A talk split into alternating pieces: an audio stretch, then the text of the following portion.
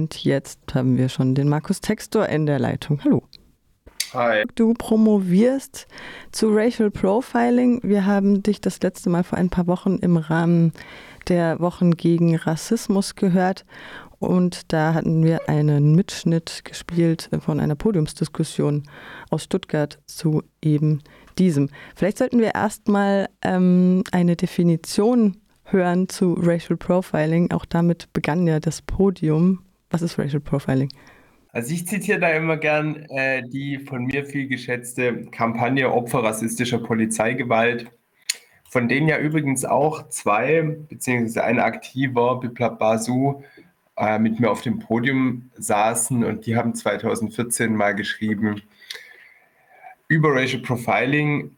Also im polizeilichen Kontext wird damit die bewusste oder unbewusste Erstellung eines verdächtigen Profils bezeichnet, bei dem rassialisierte Merkmale wie eine bestimmte Hautfarbe, Haarfarbe oder religiöse Symbole maßgeblich handlungsleitend für polizeiliche Maßnahmen wie Kontrollendurchsuchungen, Ermittlungen und oder Überwachung werden. Also man geht davon aus, dass die Polizei nicht nur kontrolliert, weil sie so ein gutes kriminologisches Fachwissen haben, sondern dass da auch rassistische Verhältnisse mit reinspielen. Du bist von Haus aus Sozialpädagoge, hast selber keine Erfahrung mit Racial Profiling, ich genauso wenig, weil wir beide weiß sind. Ähm, du hast sehr viel mit Jugendlichen und jungen Erwachsenen zu tun und sagst, diese sind eine besonders betroffene Gruppe. Warum? Das liegt einerseits daran, dass man davon ausgehen kann, dass Jugendliche per se stärker diskriminiert werden, einfach weil sie von der Norm abweichen. Äh, Jugendliche sind genauso wie sehr wie ältere Personen nicht die Norm. Die Norm sind oder ist, sag mal jetzt mal, der mittelalte weiße Mann. Ich könnte noch verschiedene andere Kategorien aufzählen, aber das reicht jetzt erstmal. Ähm, von daher sind sie per se schon diskriminiert, eben weil sie jung sind. Also die Polizei und junge Menschen haben immer schon auch ein eher angespanntes Verhältnis tatsächlich. Da müssen wir gar nicht ähm, auf Racial Profiling zurückgehen. Aber wenn dann natürlich noch ein rassistisches Verhältnis mit hinzukommt, wird es natürlich umso schlimmer. Und man muss sagen, wenn ich jetzt gefragt würde, sind Jugendliche stärker betroffen als Erwachsene, würde ich jetzt sagen, das kann man jetzt so gar nicht genau sagen oder gar nicht genau messen, weil es in Deutschland keine Statistik dazu gibt. Aber ich müsste natürlich sagen, es lässt sich beobachten, dass Jugendliche auch häufiger auf der Straße sind, weil das so ein Lebensraum von Jugendlichen ist. Es hat ganz verschiedene Gründe, warum Jugendliche mehr draußen sind, wie jetzt beispielsweise ältere Personen. Hängt vielleicht damit zusammen auch, dass sie ans Elternhaus gebunden sind und zu Hause auch Verhältnissen ausgesetzt sind, wo sie nicht selber bestimmen können. Da trifft man sich draußen, weil man sich auch sogar da draußen trifft mit der Peer Group und so weiter. Und von daher würde ich schon sagen, dass Jugendliche relativ häufig von Racial Profiling betroffen sind. Das ist gerade schon angesprochen. Es gibt keine Statistik zu Racial Profiling. Wenn man unserem Heimatminister Glauben schenken darf, gibt es auch gar kein Racial Profiling in Deutschland. Ähm, und in den Medien wird das auch sehr gerne als Personenkontrolle der Bundespolizei dargestellt. So hast du das ausgeführt. Ähm, in Brasilien habe ich das kennengelernt. Es hat mich etwas irritiert, weil wir das aus diesem Kontext nicht äh, kennen. Menschen, wenn sie sich einschreiben an der Uni, sollen sich definieren, ob sie schwarz, weiß, POC, Indigenous.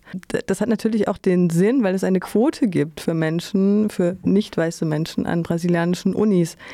Ähm, und der Herr Berger vom Polizeipräsidium Stuttgart sagte ja auch in dieser Podiumsdiskussion, dass die meisten Personenkontrollen bei deutschen Staatsbürger und Staatsbürgerinnen verzeichnet werden. Aber das Problem ist ja nicht, dass es Deutsche sind, sondern eben, dass nicht verzeichnet wird, ob die Betroffenen jetzt weiße Deutsche sind.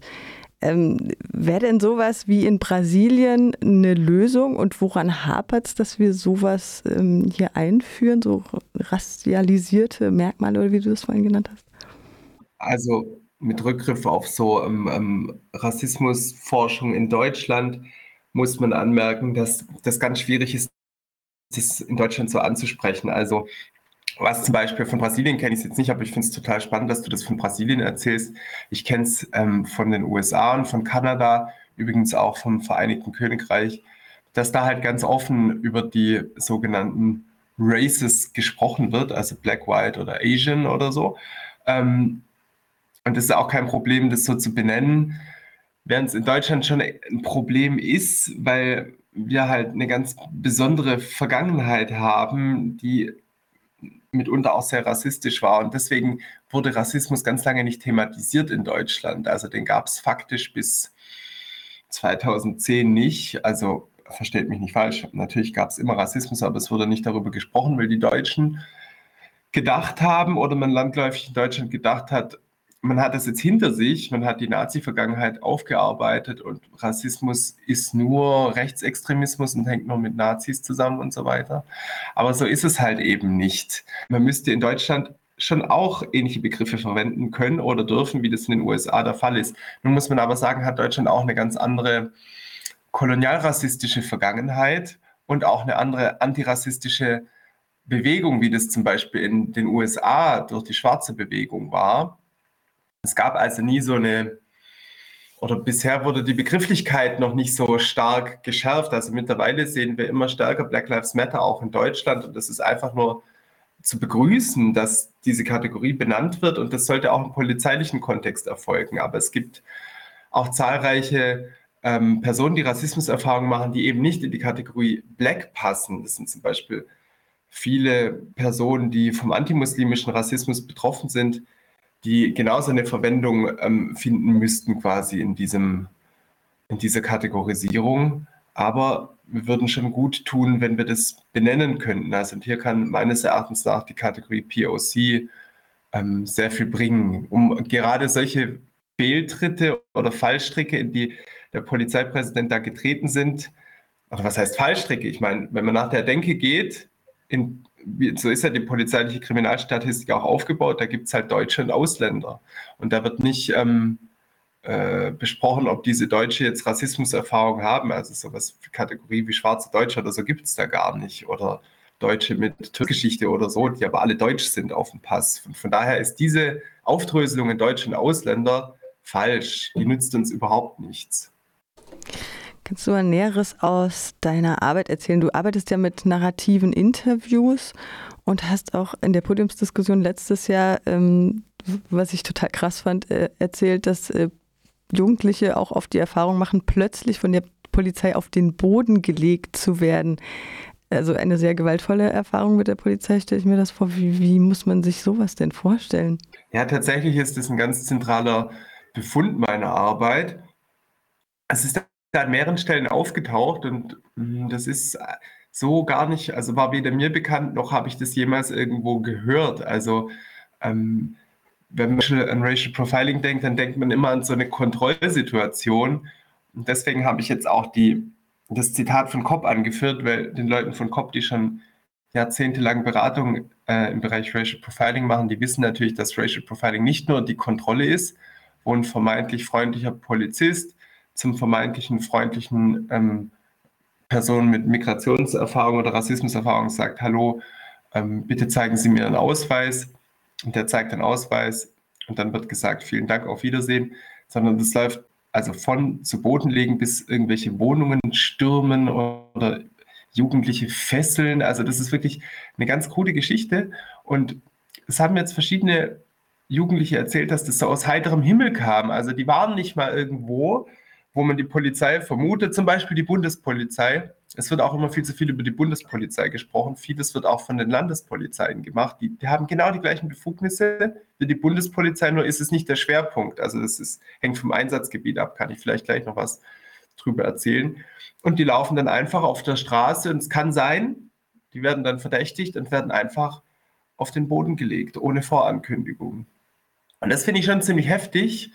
Ähm, eine aktuelle Polizeigewaltstudie von äh, Tobias Siglenstein und anderen hat beispielsweise herausgefunden, und das fand ich sehr spannend, also es gibt zwei Zwischenberichte, die Studie von denen ist noch nicht fertig. Und im zweiten Zwischenbericht, der ist nach der Black Lives Matter-Bewegung entstanden, also nach dem Mord an George Floyd, da arbeiten die aus dem Datenmaterial auch bisschen Racial Profiling heraus.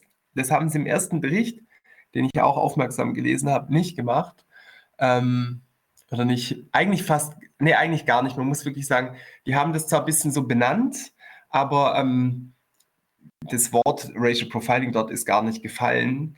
Trotzdem konnte man aber aus dem ersten Bericht, der noch nicht so sensibel war, herauslesen, drei Formen irgendwie, so habe ich das jetzt verstanden, der Gewaltanwendung gibt. Und da gab es vorbereitete Gewalterfahrungen, zum Beispiel, wenn man auf eine Demonstration geht, auf ein Fußballspiel oder auf eine andere Großveranstaltung und da ist viel Polizeiaufgebot, wissen die Betroffenen in der Regel, dass sie die Gewalt erleben, also vor allem bei Demonstrationen und Fußballspielen. Heißt nicht, dass die Gewalt dann übertreten wird, also dass man sich im Nachhinein wundert oder dass es im Nachhinein schlimmer ist, als man gedacht hat, aber man bereitet sich doch darauf vor. Und dann gab es noch so eine dritte Form der auf die man überhaupt nicht vorbereitet ist. Und in diesem Kontext würde ich auch die Plötzlichkeit einreihen, von der ich da berichtet habe. Also die Polizei taucht auf einmal auf und dann kann es zur spontanen Gewalteinwirkung kommen. Also wenn man auf der Straße läuft oder auch im Park sitzt, kann sein, da kommt auf einmal die Polizei mit ganz viel Blaulicht und nimmt da Jugendliche fest und legt die auf. Das können, glaube ich, weiße Personen nicht aus ihrem Erfahrungsschatz ähm, erzählen, dass das passiert. Einfach so. Ja. Du hast auch von Handlungsstrategien und Widerstand von Jugendlichen mit Rassismuserfahrung gegen diese Polizeigewalt und dieses, gegen dieses Racial Profiling erzählt. Was sind denn diese Handlungsstrategien? Wie sieht der Widerstand aus? Die Handlungsstrategien, die jetzt in meinem Datenmaterial, die ich da finden konnte, die sind schon auf einer sehr stark individuellen Ebene zu verzeichnen. Also man muss sagen, eine Handlungsstrategie wenn man das jetzt so alltagssprachlich, umgangssprachlich fasst, dann denkt man natürlich sehr schnell an irgendwelche Kampagnen oder Aktionen, Beschwerden und so weiter. Aber das, das richtet sich total oft nach innen, beziehungsweise nicht nach innen jetzt verstanden als psychologische Kategorie, sondern als so internalisierte Handlungsweisen. Also man guckt quasi, in welche Straße man geht, man guckt, dass man an gewisse Orte nicht geht, man tarnt sich gewissermaßen ein Jugendlicher hat beispielsweise gesagt, das fand ich sehr eindrücklich, er geht, wenn vor der Gewalt zu schützen, geht er nur noch mit Deutschen raus. Ich meine, das ist eine überspitzte Darstellung in einem Interview, aber da ist schon was dran. Also man muss sich mal überlegen, so eine Aussage zu tätigen, ist schon ziemlich heftig, weil es schränkt diese Menschen ja auch ein. Ähm, und so gibt es eben verschiedene Handlungsstrategien, um Racial Profiling zu vermeiden. Freilich gab es auch Beschwerdeversuche von ein, einigen Interviewpartnerinnen, die ich hatte. Und hier wurde deutlich, ähm, in welcher Übermacht die Polizei ist, weil keiner der Beschwerdeversuche hat es irgendwie geschafft. Man muss hier von Grund auf aber auch sagen, dass die Personen, die ich interviewt habe, die sind natürlich mehrfach marginalisiert und man weiß aus der kriminologischen Forschung, dass es sowieso ganz schwierig ist, gegen die Polizei anzukämpfen als Einzelperson, weil die Polizeistruktur so ist, dass die dicht hält nach außen hin und dass sie sich möglichst nicht angreifbar macht. Und wenn da irgendwie ein Jugendlicher kommt oder eine Jugendliche, ist es ganz schwierig, da Beschwerde, ähm, eine Beschwerde durchzuführen. Dann gibt es noch andere Formen der Handlungsfähigkeit, die ich herausfinden konnte oder des Widerstands und die waren in den jeweiligen Festnahmesituationen. Also man muss ja auch sagen, ähm, nicht alle Jugendlichen, die ich da interviewt habe, ähm, haben jetzt oder wurden immer direkt zu Boden gebracht oder so. Manche wurden auch anders festgehalten, aber die meisten haben doch von Gewalterfahrung durch die Polizei erzählt.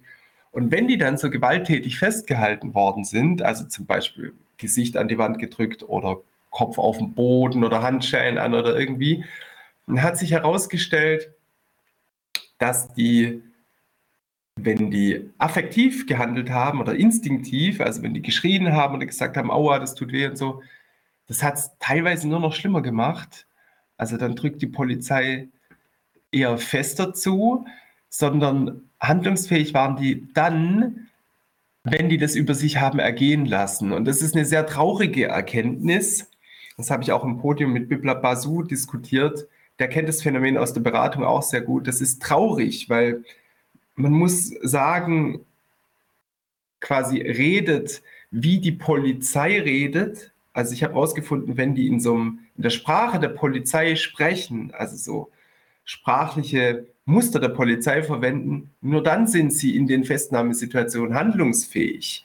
Also wenn man zum Beispiel sagt, ja, ähm, ich, ich bin ganz ruhig, ich werde meine Taschen entleeren, ich versichere Ihnen, dass ich nicht der Gesuchte bin und so weiter, dann reagiert die Polizei. Nicht, wenn die Jugendlichen schreien, wenn sie beispielsweise an eine Wand gedrückt werden oder so.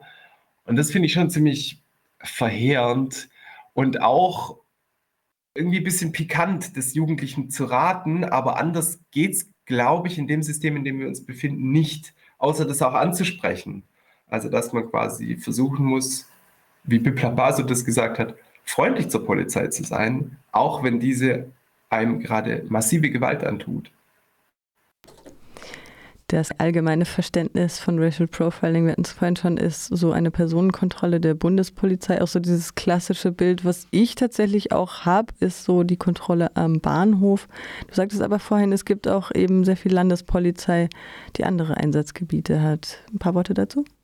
Die Bundespolizei, die war halt verstärkt im Fokus und ich glaube, das ist halt auch ein zentrales Aufgabengebiet der Bundespolizei, dass die sogenannte Migrationskontrollen macht. Ich sage das sogenannt, weil ich das ganz schwierigen Begriff finde, weil das äh, läuft auch dem Schengener Abkommen zuwider sozusagen. Also man hat ja, weiß nicht, ob das alle wissen, die zuhören, aber man hat ja den Bundesgrenzschutz abgeschafft und hat stattdessen die Bundespolizei eingeführt. Es gibt ja keine Grenzkontrollen mehr, wie wir wissen, außer man führt die spontan wieder ein, wie das äh, in Pandemiezeiten auch passiert. Das, also davor sind wir auch nicht geschützt, aber dann gibt es keine Bundesgrenzschutz mehr, sondern da kommt halt die Bundespolizei.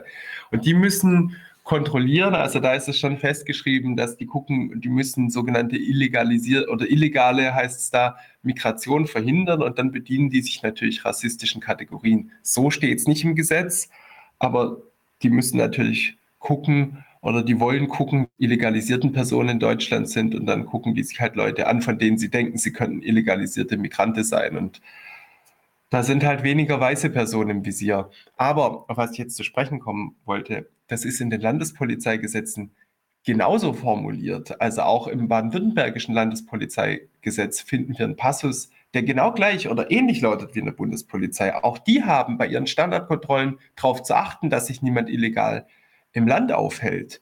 Also die machen genau die gleiche Arbeit. Und dann, das konnte auch die schweizerische Studie zu Racial Profiling zeigen, auf die ich gern verweise, die allerdings Erwachsene als ähm, Forschungsgegenstand hatte oder mit Erwachsenen gearbeitet hat, ähm, die müssen auch darauf achten, dass keine Sexarbeit begangen wird, keine illegalisierte. Und da bedienen die sich auch solche Kategorien. Und das erfolgt alles im Alltag der Polizei und nicht nur dort, wo die Bundespolizei ist. Diese treffen wir ja nur an Grenzübergängen, 30 Kilometer vor Grenzen, in Zügen, an Bahnhöfen, Busbahnhöfen und an Flugplätzen und äh, Seehäfen. Das alles passiert auch im Landesinnere und das passiert alltäglich die ganze Zeit. Also die Polizei, die Landespolizeien haben die Befugnisse. Ich habe nicht alle Landespolizeien, ich habe da nicht alle Satzungen mir angeguckt, aber auf jeden Fall ist es bei der baden-württembergischen Polizei so und bei der berlinerischen Polizei auch so. Und in Gefahren, sogenannten Gefahrengebieten haben die dann nochmal ganz andere rechtliche Möglichkeiten. Ich meine, es war der von dir viel zitierte Bibla Basu von COP Berlin, von der Kampagne für Opfer rassistischer Polizeigewalt, der auch ähm, beim Podium letztes Jahr in Stuttgart sagte, gerade dass Illegalisierte so im Fokus der Polizei sind, der Kampf den Drogen, sage ich jetzt mal, ähm, der äh, geführt wird und als Vorwand genommen wird, eigentlich eine ganze Bevölkerungsgruppe, nämlich Schwarze und POC, zu kriminalisieren. Dieses sollte ein Gesundheitsproblem werden und kein Problem der Polizei. Was sind denn Lösungsansätze, wenn man jetzt sagt, wir haben hier ein Problem mit Racial Profiling, was wir ja definitiv haben? Wie kann man da dem Ganzen begegnen? Also wie gesagt, ich komme ja aus einer sozialpädagogischen Ecke und für mich ist natürlich, wenn ich sozialpädagogisch drauf gucke, steht an erster Stelle, wie kann ich Jugendliche begleiten, ähm, wie sie mit Polizeikontrollen umgehen oder ich versuche halt einen, einen Wissensschatz herauszufiltern, wie Jugendliche sich vor Racial Profiling schützen können, sozusagen. Gesamtgesellschaftlich gibt es, glaube ich, wenn ich das so recht überblicken kann, gibt es zwei ähm, verschiedene Stränge. Das eine ist ähm, ein eher realpolitischer ähm, also eher eine realpolitische Herangehensweise, eine pragmatische Herangehensweise, die quasi beispielsweise für eine Kennzeichnung von PolizistInnen ist, die Tickets ausgibt. Also dieses Ticketsystem ist, wird in anderen Ländern wie in den USA teilweise gemacht. Es gab in der Schweiz auch Modellprojekte hierzu. Ein Ticketsystem bedeutet, dass man bei einer Polizeikontrolle angeben muss, wen habe ich hier kontrolliert. Also und warum habe ich die Person kontrolliert? In Amerika ist es halt einfach, da kann man dann sagen, White, Black, Hispanic oder Asian für den deutschsprachigen Kontext müsste man sich da quasi was überlegen. Man könnte meines Erachtens nach auf die Kategorie POC zurückgreifen, um das zu tun. Und dann hätte man zumindest mal eine belastbare Grundlage, die ist ja heute, die gibt es ja nicht. Also ich meine, auch ich kann mit meiner induktiven Forschung nur begrenzt zeigen, was da passiert und kann quasi Erfahrungen nachzeichnen. Aber belastbar sind diese Zahlen natürlich dahingehend nicht, dass man Mengen aufzeigen kann. Und das brauchen wir meines Erachtens nach schon, ähm, um aufzuzeigen, was hier falsch läuft. Das ist so ein bisschen so jetzt was realpolitisches. Hm, darüber hinausgehend ist natürlich, gibt es abo abolitionistische ähm, äh, Herangehensweisen oder Ziele, die quasi versuchen, die Polizei generell abzuschaffen. Das ist so eine Diskussion, die gerade verstärkt aufgekommen ist, die ich sehr interessant finde.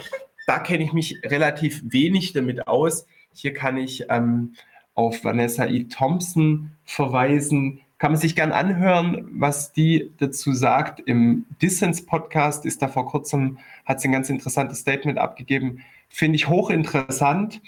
Ähm, genau, also die zwei Stränge, würde ich sagen, sind, werden gerade gesellschaftlich so diskutiert. Also einerseits, dass man sagt, wir müssen die Polizei besser kontrollieren, wir müssen irgendwie belastbare Daten sichern und irgendwelche Methoden einführen, dass die Polizei besser kontrolliert werden kann. Ähm, das hängt auch damit zusammen, dass es eine Beschwerdestelle geben muss, auf die die Polizei dann auch wirklich hört. Und das ist ja das, was so ein bisschen bei der Podiumsdiskussion auch ein bisschen seltsam war. Da hat der Thomas Berger, der Polizeipräsident, immer wieder darauf verwiesen, dass es eine Beschwerdestelle gibt und er gar nicht versteht, warum die Leute dann gar nicht zu dieser Beschwerdestelle kommen. Also ich meine, ich kann mir jetzt schon vorstellen, dass wenn man von der Polizei irgendwie misshandelt wird, dass man dann nicht aufs nächste Polizeirevier geht oder auf, auf eine Beschwerdestelle, die an die Polizei angedockt ist und sich da äh, dann bei der Polizei beschwert. Da muss es eine unabhängige Beschwerdestelle sein. Das ist ganz klar. Das kennen wir ja auch aus der Antidiskriminierungspolitik. Es geht nur, wenn es unabhängig ist, gewissermaßen. Ähm, genau, und der zweite Strang ist halt eben, dass man sich Gedanken macht, welche Rolle hat die Polizei in Gesellschaften, welche Rolle hat auch das Strafen an sich und wäre es nicht sinnvoll, sich darüber Gedanken zu machen, das abzuschaffen oder andere Möglichkeiten zu finden, äh, dass es in der Gesellschaft für alle Beteiligten gut zugeht, ohne darauf auf dieses Strafende der Polizei zurückgreifen zu müssen. Das sind so die zwei Sachen, die, glaube ich, diskutiert werden. Ja.